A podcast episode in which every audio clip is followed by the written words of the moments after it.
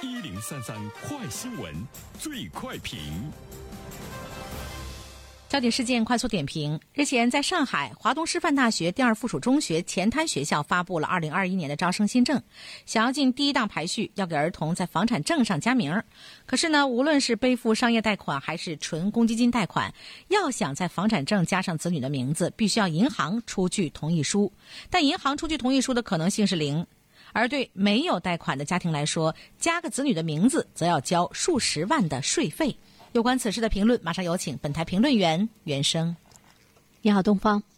这个呢，是我们看到的上海在这个区域的给学区房的一种所谓的改革。呃，现在呢，在上海、深圳、北京啊一线城市，都开始呢对这个学区房的政策呢都有了一些变化。但是上海的这个改革、这个变化实在是让人难以接受哈，因为你即便是没有贷款的家庭的话呢，你要交数十万的税费，那么国家呢是受益了，把这个负担呢是转嫁给了老百姓。而且呢，呃，已经有房子的，呃，再要加上子女的名字呢，几乎是不可能。我们都知道，对于学区房的这个资源，很多的家庭早早的呢就去占坑了哈，早早的呢就把这个房子给买了，物极坑位成了很多家庭的投资理念。之后呢，突然之间。这个政策的改变会让人处于一种比较惊慌的状态之中。政策的变化对于老百姓来说负担呢是加重了。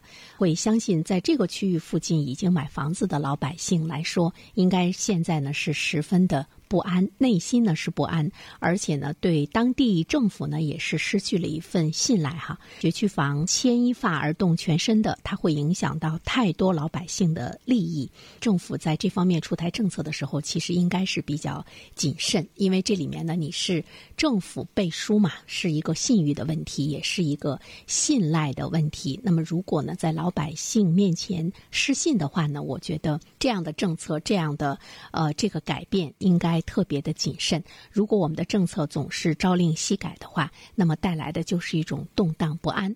如何老人老办法、新人新办法的原则，是很多的政策出台的时候呢，需要去考虑的一个问题。当然，我们也看到呢，有一些媒体的态度会说，这样的变化会让你觉得买学区房不是呢一成不变的，它可以呢禁止市场对学区房的。炒作也可以呢，降低老百姓的负担。其实我们想说，当时学区房的设立呢，就是为了解决教育的不公平问题。但是我们现在看到学区房的政策，它的本质把教育资源和商品房挂钩之后，其实它更带来了。太大的不公平，因为它在考验着不同家庭的钱袋子的深度、钱袋子的厚度。择校风盛行，教育资源的不均衡，教育的不公平已经成为众矢之的。所以说，我们看到当时为了解决不公平，其实造成了更大的一种的不公平。那么在这个背后呢，我们想要说的是，真正的解决学区房的炒作，还有学区房的关注，是应该呢去解决我们教育资源的不平等，教育资源的稀有优质的教育资源仍然属于稀缺的资源，这在我们国家每一个城市都是普遍存在的。如果这个问题存在的话，那么学区房的。炒作依然呢会成为问题，每一个父母都会关注自己的孩子受教育、受呢优质的这个教育，实现真正的教育不公平，真正的是我们去控制学区房吗？是不断的改变学区房的政策吗？其实不是，因为我们也注意到了，尽管北京、上海、深圳在不断的调整学区房的政策，但是对于北京来说，学区房的价格依然呢是在上涨。所以说，解决教育的不公平，才是真正的遏制学区房的炒作的。原因，期待着对所有的老百姓都能够呢是一种公平。不知道这条道路还有多远？好了，东方，好的，感谢原生。